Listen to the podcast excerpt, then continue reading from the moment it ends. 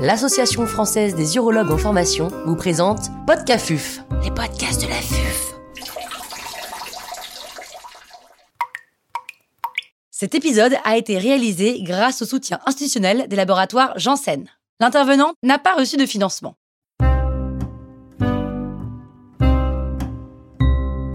Immunothérapie adjuvante des TVIM.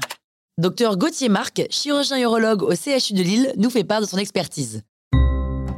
Quel est l'intérêt d'un traitement adjuvant par immunothérapie pour les patients ayant une tumeur de vessie infiltrant le muscle? L'intérêt d'un traitement adjuvant par immunothérapie pour ces patients est celui de diminuer le risque de la récidive de la maladie et éventuellement de diminuer le risque de décès par cancer urothélial.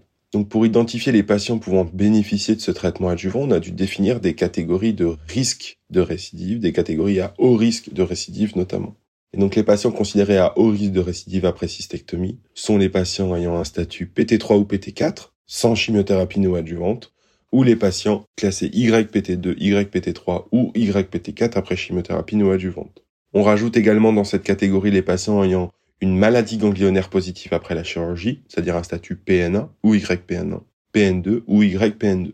Les patients ayant une maladie ganglionnaire classée N3 sont classés métastatiques. On rajoute également volontiers les patients ayant des marges positives sur les tissus mous. Les patients ayant des marges au niveau des urtères sont exclus de cette définition des patients dits à haut risque.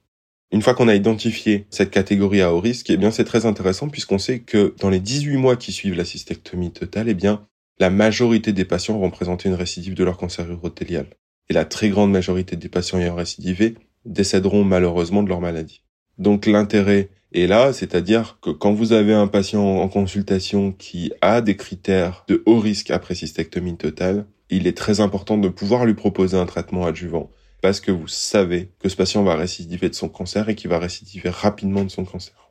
Quelles études ont évalué l'intérêt de l'immunothérapie en situation adjuvante? Nous avons trois études dans cette indication. La première et la première publiée, c'est InVigor 010 qui s'est intéressé au rôle de l'atezolizumab 1200 mg toutes les trois semaines pendant un an en situation adjuvante versus observation. Le critère de jugement principal était la survie sans maladie. Nous avons la deuxième étude qui est la Checkmate 274 qui a randomisé contre placebo le nivolumab 240 mg intraveineux toutes les deux semaines pendant un an avec le même critère de jugement principal, c'est-à-dire la survie sans maladie, avec une stratification sur les PDL1 positifs. La dernière étude est l'étude Ambassador qui s'est intéressé au rôle du pimbrolizumab 200 mg toutes les trois semaines pendant un an. Le critère de jugement principal de cette étude ambassadeur est un co-critère de jugement principal de survie sans maladie et de survie globale. À l'heure actuelle, seuls les résultats de Invigor 010 et de la Checkmate 274 sont connus. Les résultats d'Ambassador devraient nous arriver cette année en 2023. Donc si on s'intéresse à l'étude Invigor 010 pour commencer, eh bien, Malheureusement, cette étude n'a pas montré de bénéfices en survie sans maladie lorsqu'on utilise de l'atezolizumab en situation adjuvante. La seule ayant montré un bénéfice sur la survie sans maladie est la Checkmate 274 avec l'utilisation du nivolumab. Donc je le rappelle, c'est des patients à haut risque de récidive après chirurgie, c'est-à-dire des patients YPT2 à YPT4 ou YPN+, c'est-à-dire ayant une chimiothérapie non adjuvante, ou des patients classés T3, T4 ou PN+, sans l'utilisation de cette chimiothérapie néoadjuvante. Donc chez les PDL1 positifs, eh ben, le bénéfice au niveau lumab était encore plus important avec un hazard ratio à 0,53, ce qui nous fait une réduction du risque de récidive de la maladie, hein, de la survie sans maladie, d'environ 47%. Maintenant, quand on regarde l'analyse en sous-groupe de cette checkmate 274, on s'aperçoit que les patients classés négatifs pour le statut PDL1, c'est-à-dire les patients exprimant moins de 1% le PDL1 sur les cellules tumorales, eh bien ces patients ne tirent pas bénéfice de, en l'analyse en sous-groupe à l'utilisation du nivolumab.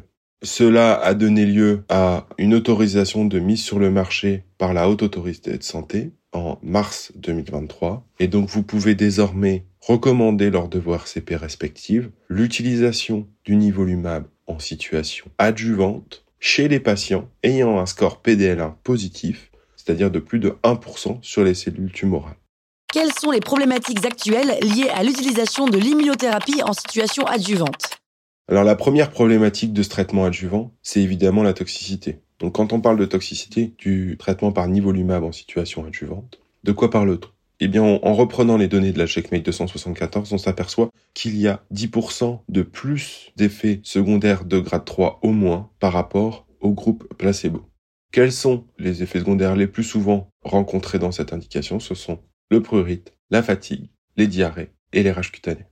La deuxième problématique que je voudrais aborder, c'est celle du testing de PDL1. Dans la Checkmate 274, le taux de PDL1 positif a été défini en évaluant les cellules tumorales exprimant PDL1. C'est-à-dire qu'il fallait que les cellules tumorales des patients expriment PDL1 à plus de 1% pour être considérés comme PDL1 positif. Et donc dans la Checkmate 274, eh bien seulement 40% des patients étaient considérés PDL1 positifs. C'est la problématique actuelle, car la même nous autorise à prescrire ce niveau LUMAB uniquement chez les PDL1 positifs.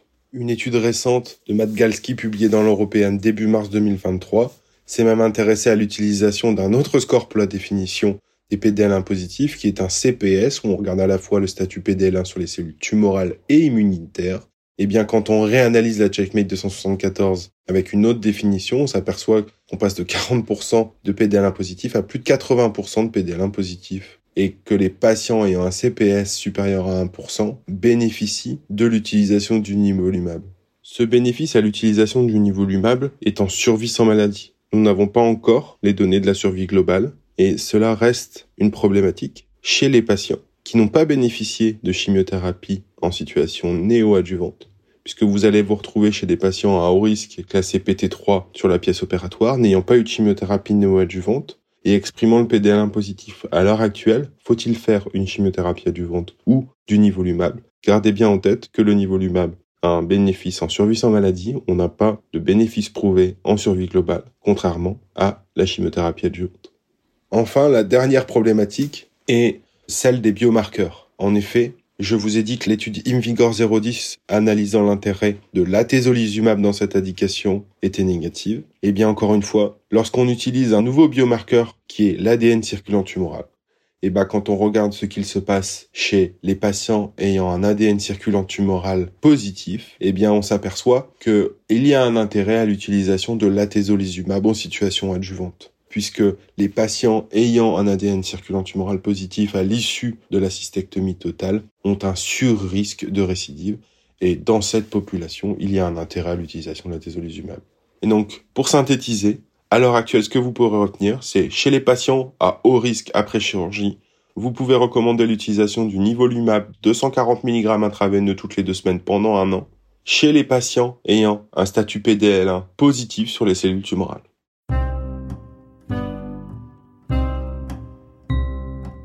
Un grand merci au docteur Gauthier Marc pour ses conseils précieux. C'était Podcafuf, les podcasts de.